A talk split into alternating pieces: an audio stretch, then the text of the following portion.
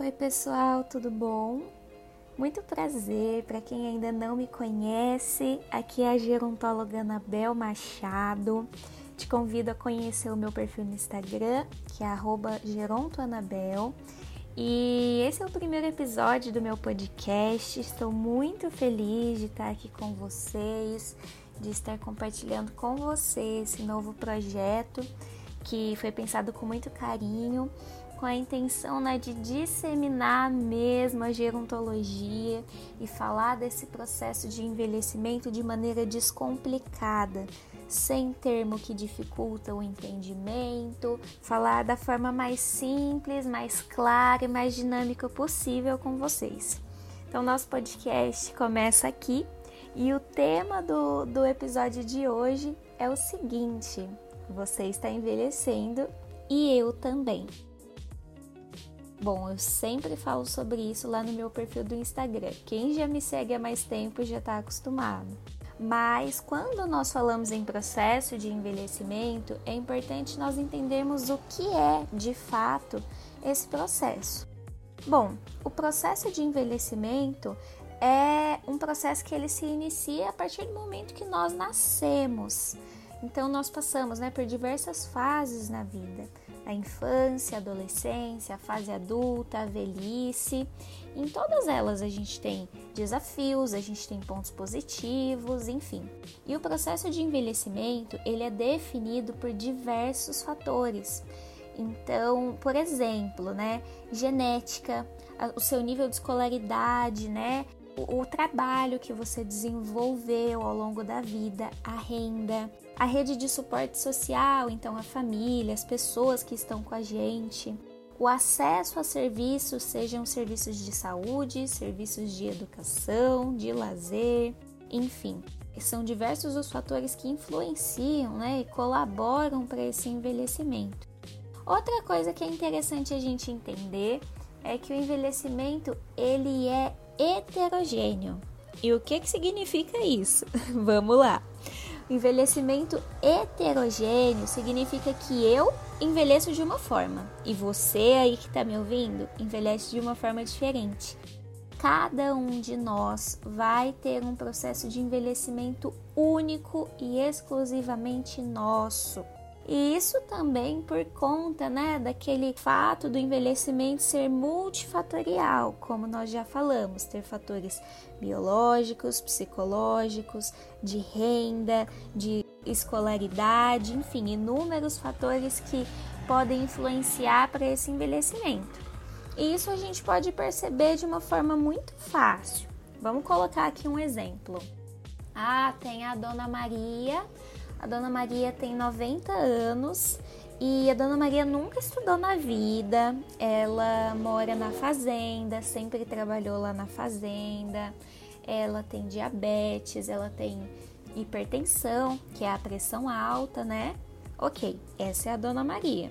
E no mesmo cenário, a gente tem a Dona Joana. A Dona Joana, ela mora na cidade, tem plano de saúde, que comparado com a Dona Maria, a Dona Maria não tem. A Dona Joana, ela mora com a família. A Dona Joana fez faculdade, trabalhou numa universidade, frequenta médico, psicólogo. Tem também a doença da diabetes, ela é hipertensa. E aí? Percebe? Eu tenho duas pessoas de 80 anos mas que se nós formos comparar, colocar uma de frente da outra, nós vamos perceber diferenças.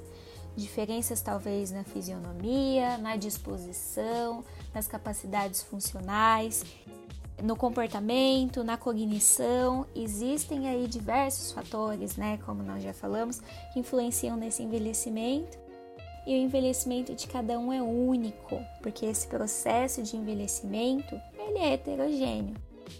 E aí é interessante a gente entender, né, que existe o envelhecimento biológico, que é o envelhecimento do nosso corpo, das nossas células, dos nossos órgãos, do nosso cabelo, da nossa pele, enfim, esse envelhecimento que a gente enxerga, né, na frente do espelho, às vezes nos exames médicos.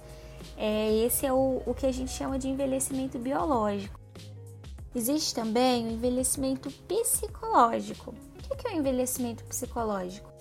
Está muito relacionado com a nossa idade cronológica, então com a idade em anos, né, que nós temos, com a nossa capacidade de percepção, com a nossa capacidade cognitiva, a nossa memória, a nossa aprendizagem, com a busca do sentido da vida, do autoconhecimento. Então esse envelhecimento psicológico ele está muito mais relacionado com o nosso autoconhecimento, com o nosso amadurecimento psíquico, certo? Também existe o envelhecimento social. O envelhecimento social ele está relacionado com a forma como nós desempenhamos os papéis. Por exemplo, quando nós somos crianças, nós temos um papel social. Depois que a gente cresce, a gente vai para a escola, para a universidade, nós já temos outro papel social. Daí depois vem os filhos, o trabalho e esse papel social se torna muito mais com muito mais responsabilidades, né? Responsabilidade pelo outro. Enfim, então o envelhecimento social, ele também acontece com a forma como nós desempenhamos esses papéis sociais, a forma como nós relacion nos relacionamos com o contexto, com o ambiente, com a sociedade onde nós vivemos, enfim. Esse aí é o envelhecimento social. Agora que a gente já entendeu que existem esses três processos de envelhecimento, eu tenho uma coisa para te contar o envelhecimento, o processo de envelhecimento, ele é irreversível. O que, que significa isso? Não tem como não envelhecer. Envelhecer, gente, é viver. Envelhecer é estar tá vivo, é acordar todos os dias um pouquinho mais velho. Isso é envelhecer. Então, por isso que o tema né, do nosso episódio foi exatamente esse: que você está envelhecendo e eu também. Aliás, o mundo está envelhecendo. Nós temos um processo acontecendo, um processo muito acelerado, que é o processo da chamada transição demográfica. A transição demográfica é um processo que acontece em nível mundial, onde nós temos aquela pirâmide né, etária que tem como base as crianças e o topo fininho lá em cima era dos, dos idosos. Porém, gente, o envelhecimento populacional ele está muito acelerado.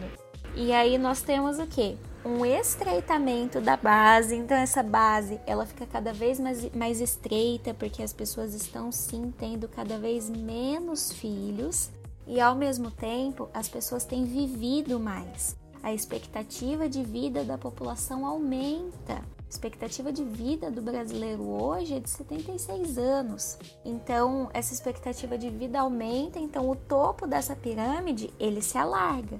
A gente tem, né, que essa pirâmide ela está se invertendo, e isso é o que a gente chama de transição demográfica. Só para trazer aqui de curiosidade para você, é, no Brasil nós já somos quase 16% da população com mais de 60 anos e esse dado tende a aumentar. Então a gente tem né, que esse envelhecimento realmente é muito acelerado e que o mundo está envelhecendo. Diante disso, a gente precisa enxergar uma realidade. O futuro ele é grisalho, o futuro é prateado. Existe aí esse termo né, dos prateados para se referir à pessoa com 60 anos ou mais. E eu te digo isso: o futuro, sim, ele é prateado. O futuro é da população 60 mais. E é por isso que eu acredito até, né, puxando um pouquinho da sardinha para o meu lado, que a gerontologia é sim a profissão do futuro.